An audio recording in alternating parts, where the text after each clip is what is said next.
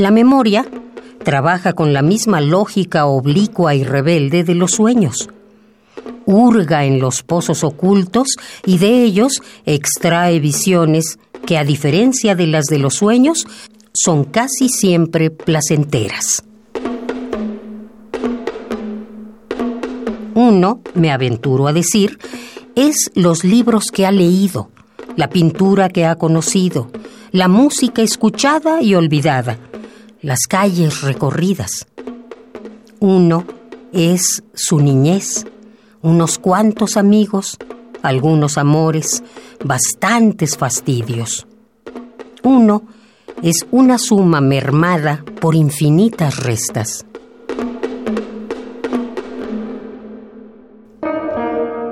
Sergio Pitol, 1933-2018. In Memoriam.